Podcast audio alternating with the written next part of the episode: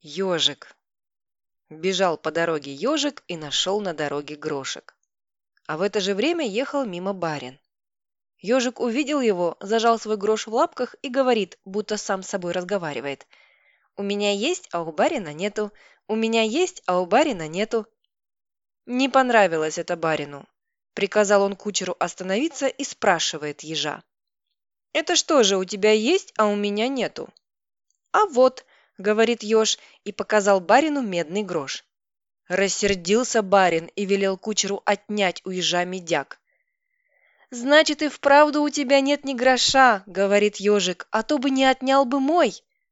Барин от злости совсем из себя выходит, швырнул медяк на дорогу. «Бери», — говорит свой грош, — «больно он мне нужен». А ежик смеется. Испугался, испугался, потому и грош бросил, что меня испугался. Пойду и всем расскажу, какой у нас барин трус. Тут барин выскочил из кареты и к ежу. «Вот сейчас ты у меня узнаешь, как я тебя испугался!» Протянул руку, хочет схватить ежа, да не тут-то было.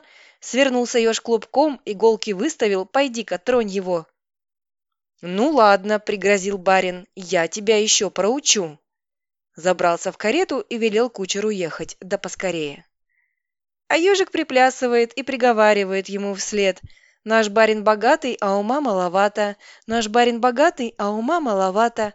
Так и посмеялся ежик над жадным и глупым барином.